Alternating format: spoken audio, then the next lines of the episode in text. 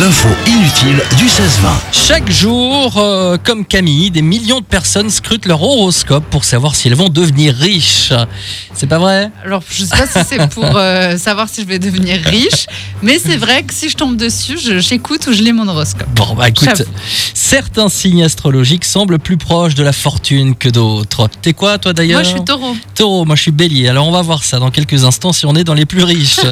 C'est en tout cas ce qu'a constaté le site de UK Domain qui a étudié de façon détaillée le profil des dirigeants des 100 plus grandes compagnies américaines et Ah, D'accord, britanniques. ok.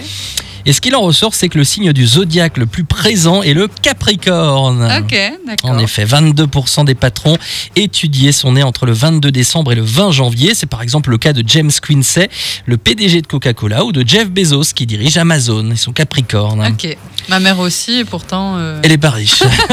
Sur la deuxième marche des signes astrologiques les plus riches, on retrouve les Gémeaux Ok, et les Balances ex aequo. d'accord.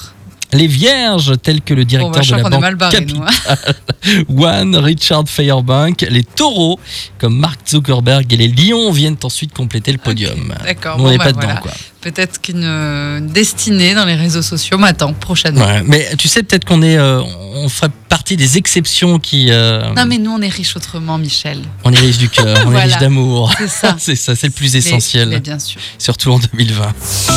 Le jeu mystère. On est riche de